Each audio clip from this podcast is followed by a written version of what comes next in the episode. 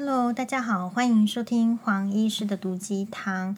那我们今天呢，来讨论一下热门的话题。最近最热的话题就是连这个铺天盖地的啊、大概讲了就是热了两天，嗯，不知道明天还会不会有。其实就是这个这个护理学博士啊、哦，许兰芳博士，诶，他跟这个一个复健科的康医师。然后好像有这样子的一个婚外情的状况，但是当然就是说许博士呢，他是极力的否认，就矢口否认，一直否认，什么都否认。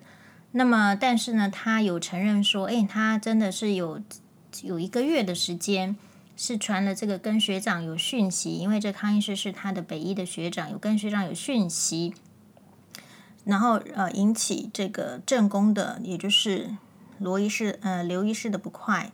所以他有针对这个部分是有道歉，但是就是其他的部分呢都很强硬。好，那当然这个部分的话呢，就是两造已经进入诉诉讼的阶段了，所以这个就是大家爱看的戏，或者是说大家为什么会爱看？因为它发生在生活周遭。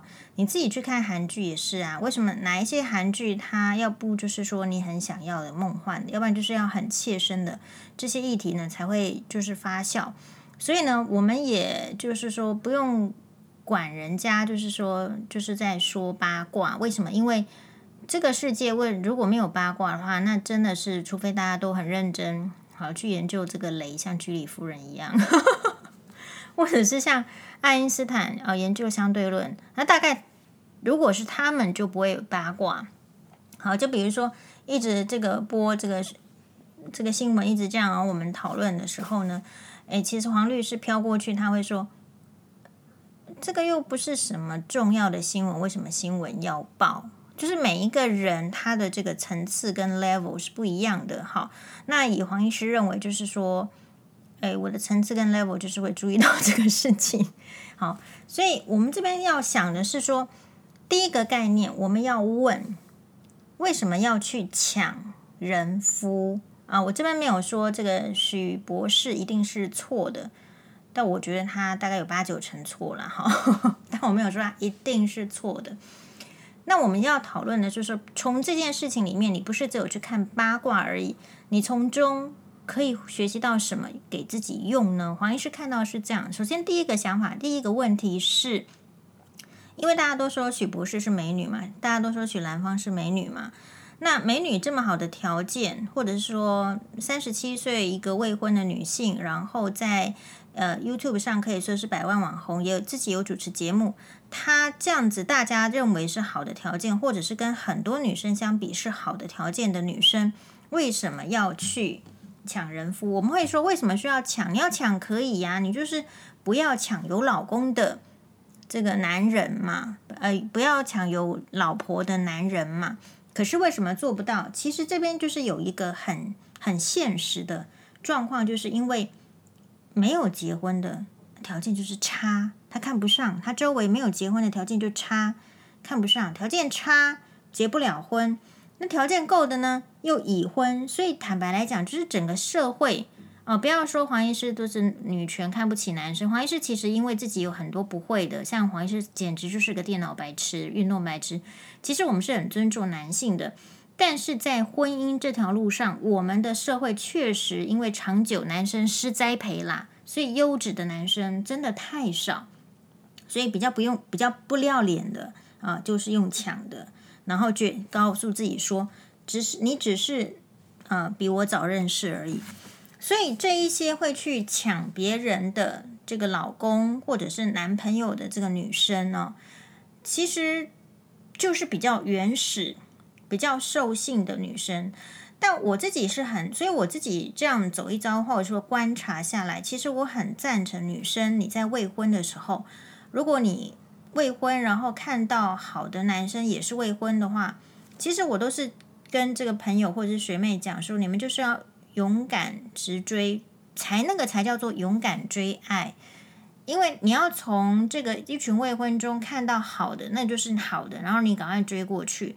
同样的，我们鼓励男生也是这样啊。那所以这样子的话，就变成就是说，为什么这个是呃，我们可以看到，比如说呃，馆长有出来说，这个瞧不起那一对夫妻啦，哈，就是康医师跟刘医师啊，然后呢，他支持这个许兰芳，然后甚至就是说，诶，他的平台呢，可以给许兰芳用啦，怎么样支持？那馆长的立场是说，他觉得。呃，最应该要这个被骂的，应该就是那个男生。事实上有也有这个看到这个很，因为许兰芳本身他是一个百万 YouTuber 的话，他其实是粉丝跟支持者是很多的。好，所以中国的小粉红呢也都支持他，然后觉得说不敢相信，就绝对不可能啊，呃，我们的女神一定是被污蔑的，一定是这样嘛，因为她的人设就是这样，她的人设就是一个美女，然后有知识性，所以她要告诉你博士。他是博士。如果一般的人的话，其实走出去，他不会要求人家叫他是博士嘛。所以其实他的人设非常的定位非常的清楚。他他的人设就是要这个美丽，然后是博士，不是只有美丽而已。他强调他的脑子里面是有脑，他有念到博士啊。那黄医师是不以为然呐、不以为然的意思是说，嗯，过度的强调学历是什么意思？所以可以，我觉得可以代表这个人的心态。这个人的心态就是，他要把他好的那一面表现出来。那同时，他是不是一个很看重某一些条件的人？可能是学历，可能是什么背景，什么都有可能。所以才会在他周遭、周围，他挑找不到条件好的男生。所以呢，有可能是这样。所以。当这个学长跟他如果就暗有暗生情愫或者是怎么样的时候，诶，两个人就很容易这个对对上了火。那男生呢，其实也就是呃渣的时候，其实当然就是六亲不认。这个六亲绝对是老婆为主。这个六在外遇的时候的六亲不认，就是以老婆为主。哦，我我我好像没有老婆，或者是我的老婆跟我感情非常不好啊，我们结婚很久都没有在讲话。其实很多会去 involve 到这种婚外情的女性，一方面是告诉自己说，他这个正宫只是比我早认识而已；一方面是洗脑自己，一方面也接受对方渣男的洗脑，说这个他啊快离婚了，他们感情很差了啊，救救我嘛，救救我于水火之中吧。所以年轻的女生啊，特别是美女。或者是就是说，你比较渴望一个感情的女生，很容易就是以为自己是一个圣洁的女生啊，然后呢，可以去解救一个在苦难中的男人，所以这样子当然就是干柴烈火，结果导致的结果只能是，其实你就是躺躺下去这个浑水，你不会有好的结果。那为什么不会有好的结果呢？其实这个也很简单。因为我觉得东方的社会相对保守，然后相对的不宽容。那我们今天讲这个事情呢，就是你要知道，就是这个社会的氛围跟这个社会的价值，然后呢，你来做出判断，做出有利于你的判断。如果你的选择是要在社会中被压抑、被排斥，我觉得那也是一种选择，但是你就是要经得起，然后你要接受得了。那黄医师为什么会跳出来讲这件事情？是因为，呃，我觉得我有我的这个想法是，第一个我的感受，我们现在哦，在这个捷运上，比如说坐捷运的时候，真的会有那种年轻的人，不管是男生女生，他的手机声音放得非常大声，整个车厢都听到了。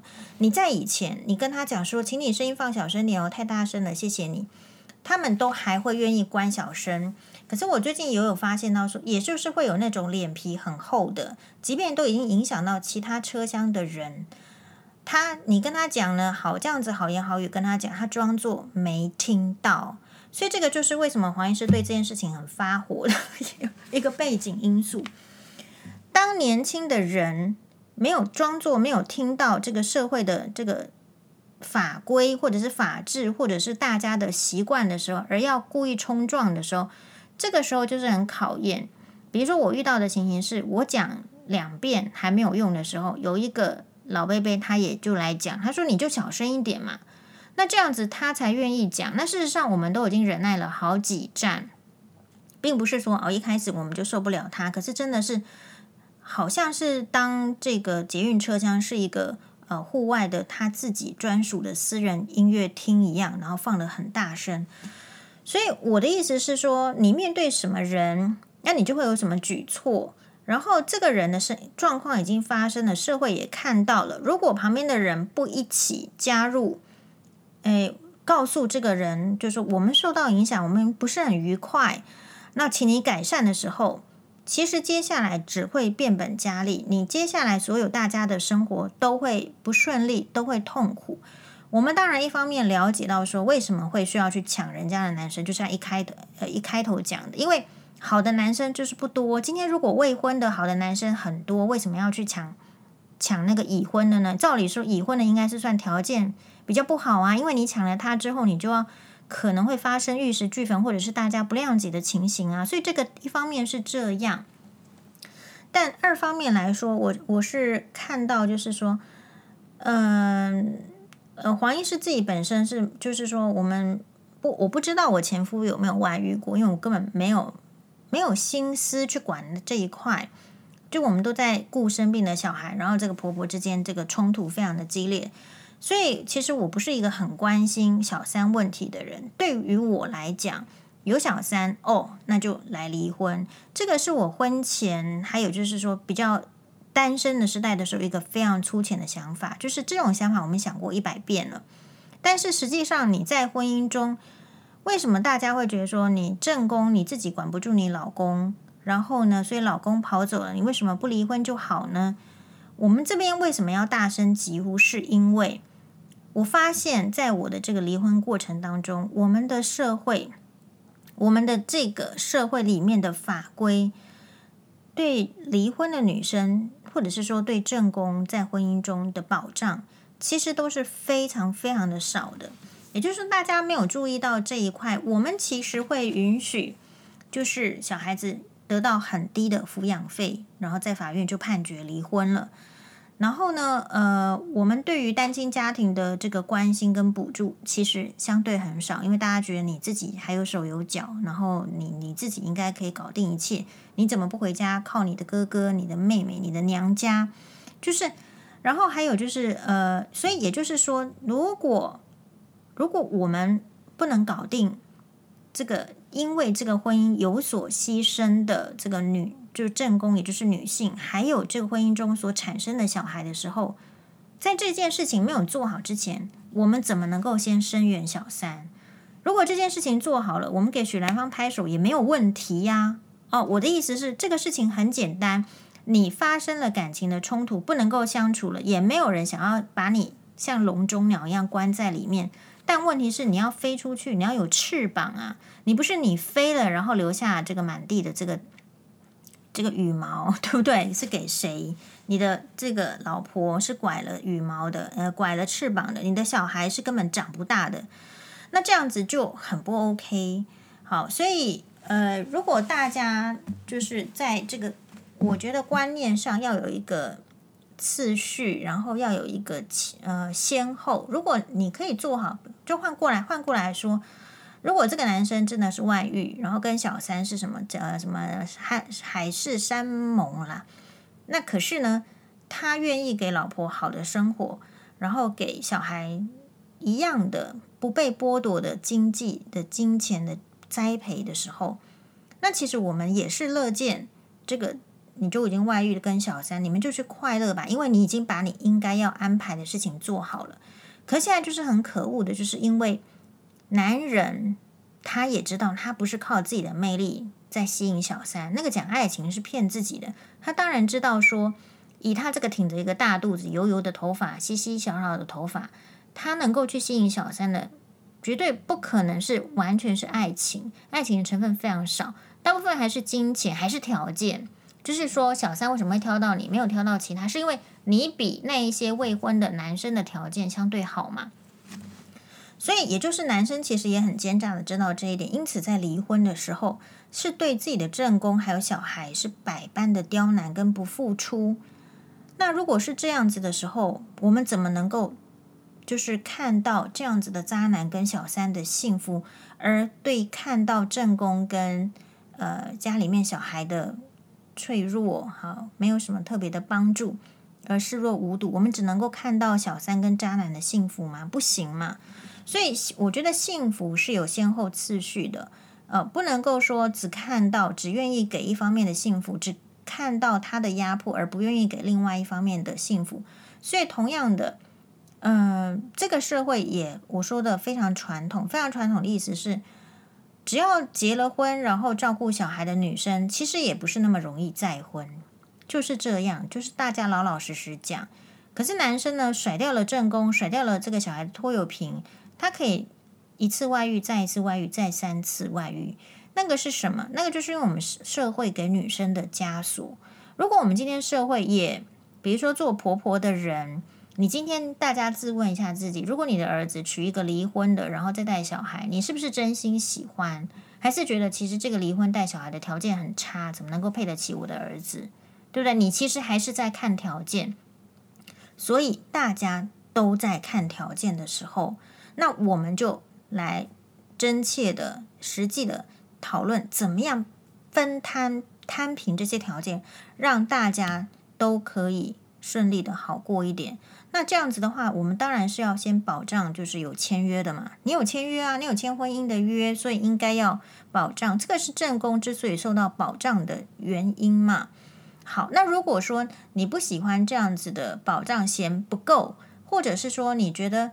怎么可能？我就是要追求感情。我如果遇到感情，我不能够管好自己的那一根的话，那其实我们的社会也应该要鼓励这一些人不要踏进婚姻，因为你踏进去婚姻又没有办法负责任，然后只是丢男生的脸，我觉得也没有意思。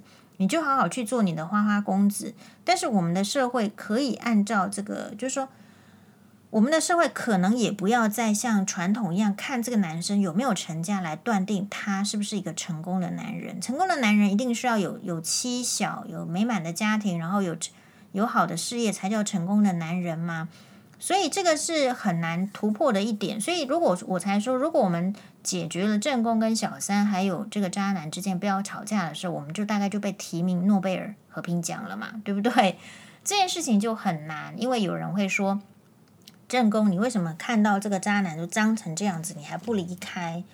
那我觉得这个就是你可能没有生养过小孩。这个没有生养过小孩，并不是鄙视的意思，而是，呃，这个就是只是一个经验。你如果有生养过小孩，你才会知道，哦，原来有这样的连结，哦，原来你需要这样的负责任。反过来说，不愿意负责任而有生养小孩的人，其实比禽兽还不如。是，那我们的社会是希望大家都变成禽兽，还是希望大家是比较稳定的，然后可以顾好这个，就是说不要灭绝掉嘛？因为小孩子如果越来越差，这个国家社会就是越来越越弱，越来越越不不保。那你根本不要讲什么台独了，你就自自我消灭了。所以有时候那个社会的那种体制，还有社会的氛围跟精神，并不是说唱古板的老调，而是说。大家可以去想一想，它有没有存在的必要性。然后，如果大家想要解除它，好啊，那我们来给这个离婚的时候，我们来给正宫跟小孩更多的保障。比如说，抚养费真的就提高，比如说可能会占到这个离婚老公的百分之他的薪水、他的 income、他的这个身家，我觉得至少要达到百分之三十到四十。那这样剩下来的部分。我们不是要榨干这个男生，剩下的部分你六十，你是一个成人，你还可以，你就好像记，好像细菌一样可以再长。是，但是我们必须先有这个济弱扶倾，因为女性是踏进婚姻才变弱的，她不是本来就这样弱。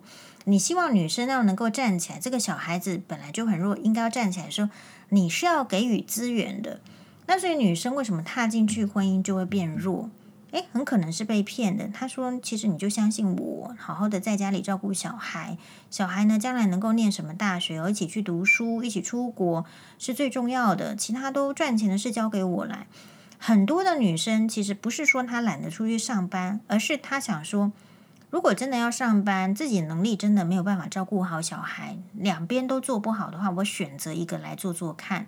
那大家就会选择什么？小孩如果经济的情况是允许的话，但是也就是这样子伟大的母爱，或者是说愿意为家庭奉献的情操，使得这一群女生在婚姻中其实非常的坎坷。这个非常坎坷，就是说，女生当你整个社会在看钱的时候，你不会赚钱。那他没有看到你做的家务是多么的艰难，或者说他没有请过佣人，他不知道做好家务要花的薪资非常的高的时候，其实女生在这样的家庭里面过得是非常被贬义的，就觉得你没有用啊。就结婚前是绝对不会说你没有用，因为他知道你可以进来做女佣，可以进来生小孩。但是当了结婚之后，你真的是去了生了小孩，去做了女佣之后，他又觉得。呃，其他的别人的菲佣是比较做的比较好的，就是开始百般的挑剔。然后你一个女生嫁进去婚姻之后，如果你设先是呃设定的这个方向是有一点牺牲自己，然后只是为了成全呃自己的小家庭的时候，你其实还会遇到另第二种坎坷，就是说其实没别人没有把你当成是一家人，比如说姑姑、姑嫂，然后婆婆没有把你当成一家人，分财产的时候也没有要分给你。然后可能，可是呢，却期望就是你尽可能不要花他们的钱，等等等。好，那就是第二个坎坷。那第三个坎坷就是说，真的在这样子的生活当中，你没有什么，因为真的很忙碌。你不要以为就是弄小孩啊什么的，弄家事啊不忙碌哦，超超忙碌的，超忙碌的的人就会没有时间给自己。都是单身的女孩，所以你说许兰芳漂亮，我为什么不需要羡慕？她很多时间都是自己的啊。那所以一般的家庭主妇并没有办法把那么多时间给自己，就跟漂亮离得很远。漂亮离得很远，我觉得还没有关系，主要的是跟社会会脱节得很远。比如说，你会听到大部分的家庭主妇说：“我我我可能没有在看什么电视，或者是我什么。”其实会有。好，那没有看什么电视或者是什么的话，就表示你新的知识没有进来，这是一件很可怕的事情。在这个结婚之前，大家的知识的来源是学校，可是学校的知识却是我们最容易忘记的部分。如果你没有再从事、再继续钻研的时候，学校那种死记的东西一下子就被忘记了。但另外一方面来讲，在这个社会里面需要的新的知识是什么？诶，新的知识非常的多，可能包括一些。呃，网络的这个语言啊，人与人情感的交流，这个都是一个社会里面会学到的。可是，一个家庭主妇如果关在家里面的话，也不容易去有，比如说 practice 有有练习的机会。你就算婚前很会说英文好了，你如果像这个雅子妃一样，就叫你待在家里生小孩，都不要出去讲，不要出去活动，什么都不带上你的话。其实你本身的这个光彩就是会越来越暗淡。那人家当初结婚娶你是因为不一样的光彩吧？现在变了另外一种光彩的时候，你说这个老公能不去外遇小三吗？这是很容易外遇的。所以第三个挫折，你在家庭中的女生的第三个挫折就是，是因为婚姻制度这样啊，因为钱不够，因为你想要牺牲，所以你的光彩越来越暗淡。你的这个结婚进去的家庭并没有想要栽培你。我觉得人的栽培是一生的，并不是只有小孩才需要栽培，自己必须对自己栽培。可是你在婚姻中，你有办法拿出钱来栽培自己吗？你可以去学插花吗？你可以去学跳舞吗？你可以去学着做什么新的事情来让你增加光彩吗？No，大部分的女生没有，因为你做这样的事情的时候，你的老公就会觉得你很浪费。然后你的婆家会觉得你怎么可以花我儿子的钱去做这些并不必要的事情？所以总而言之，黄医师不是不支持小三。对了，百分之九十九不支持。不支持的原因是因为，其实你可以不要做小三的，你可以去，就是说，真的考验这个男生。如果他真的喜欢你，你你请他离婚了，我们再来谈感情。就是我们不要允许男生去骑驴找马哦。那黄医师主要针对正宫跟小三这边讲，是因为我们这边没有男生在听啦。我们这个广播很少男生在听，因为有听的呢，大部分素质也都很高，都不用黄医师提醒了。那为什么男生会会难以自拔哦？就说去到一个小三，就是我刚刚讲的，就不是他的错，是整个制度的错。你没有心理。去呵护你的老婆，你老婆自然是枯萎。那男生是视觉动物，他不喜欢枯萎的花朵也很正常，不喜欢枯萎的人非常正常，他就是一个视觉的动物。所以小三，你说为什么要做这种男人的小三？只要枯萎了，他就不喜欢。黄医师可以保证，大家都会枯萎。小三，你也会枯萎，你就是会枯萎啊，因为你就不是，你不是妖女嘛，你一定会枯萎。所以这个只是你常常会听到，就是为什么，嗯、外遇了，然后离婚，然后再娶，又再外遇，又再离婚，其实它就是一个恶性循环。所以如果你知道。这个男生他不离婚，然后他就来跟你在一起。其实你本来就要准备着没有好果子吃的，没有好果子吃是说你这个闷亏是一定要自己吃的，没有人会就是说同情你。现在这个时代也还好，可是黄医师还是不行，是因为我们现在的制度就是取决于一夫一妻制，这是大家都同意的事情。如果我们不再同意一夫一妻制了，那我们准备怎么办？你不能只告诉我说你不同意一夫一妻制，你必须告诉我说，如果你不同意一夫一妻制，那我们的社会要怎么样可以变得更好？是回到一夫多妻制吗？还是一妻多夫制呢？还是怎么样怎么样？你必须有一个很明确的答案，然后才去做。你不能在这个制度中呃钻漏洞，而且这种漏洞是怎么样呢？嗯、应该是说黄医师特别不待见。美女去抢人家的老公，因为我觉得美女呢，已经是老天爷给你很多的帮助。美女在这个社会上有非常多的好处，这个好处其实就是因为男生是视觉动物，所以在美女的保鲜期内有非常多的好处。这个好处哈，黄医师以前是做美女的时候都可以感受得到，是不一样的。学长会特别的对你关心。呃，然后呢，嗯，真的会比较帮你说话啊。比如说，这个黄医师如果跟这个护理站有冲突的时候，哎，会有男医师愿意帮黄医师跟护理长沟通啊，对不对？但是同样的，我们如果是比较呃比较漂亮的女生，或是觉得是条件比较美女的女生，你也要想想看，你有没有要利用你的外表走一辈子？或者是说利用你的外表爬上什么位置一辈子？那黄医师很早就是决定，就是就是不用的，因为真的黄医师也不够美，用不了。那第二个是说这件事情让我觉得，那我们的真真实的价值在哪里？所以我觉得许兰芳一方面就是，嗯，他其实有利用这，他也知道，嗯，这个自己的漂亮可以帮助他到达某一些位置。但所以他会怀疑自己吧？是不是？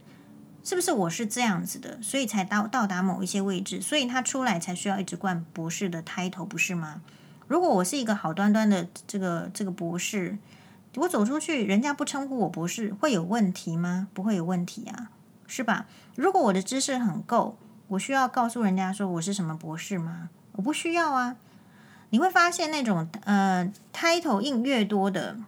就是越需要人家注意到这些，可是如果只都注意外表，那其实也很容易被骗，对吧？因为你就注意外表，你没有注意到实质的东西是什么，你要思考。所以其实黄嗯黄医师蛮感谢这个这个绯闻案，这个绯闻案给我们很多年轻的女生一个方向。如果你今天决定要去做人家的小三，那你就要准备，你同时被。抛弃之外，还要看着抛弃你的男人结合他的老婆来打压你，那这个是必须的，必须的，因为你没有能力去叫那个男人跟你联合，然后打压那个老婆。所以我们现在就是看到战场一定会有，那你不见得会赢。比如说正宫不见得会赢，小三也不见得会赢。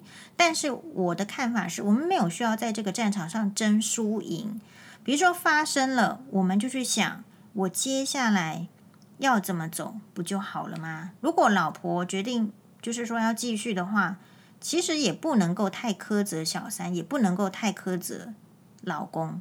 表面上一定就是这样，因为你要继续走下去，你不需要增加太多的怨恨，因为怨恨已经够多了。那同样的，小三。你如果这个老公就是就是人家的人夫是抢成这样，还抢个个稀里巴拉的话，那就表示其实你你不是做小三的料，你就回过头来好好的经营自己，然后你真正发光发热的时候，你就不会觉得你周边没有好的条件的男生。当然，人家说这个花若自开，蝴蝶就来，不就是要人家介绍啊？真正人的社会中没有这么好康的事情，所以我们才说这个黄医师身体力行的实践，就是我们有办这个社团，然后呢，哎，就是把大家聚集起来。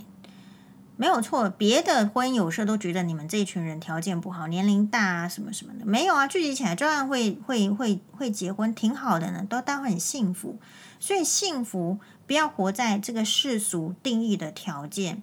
当你只看条件的时候，你就会做出不恰当的举动，抢了人家条件好的老公，然后忘记自己的条件其实就提升就好了嘛。那如果我的条件是这样，呃，然后找不到好的，那也很好啊。那不需要去被条件差的男生耽误终身，不需要去做条件差的男生的奴隶一辈子，然后还被挑剔嘛。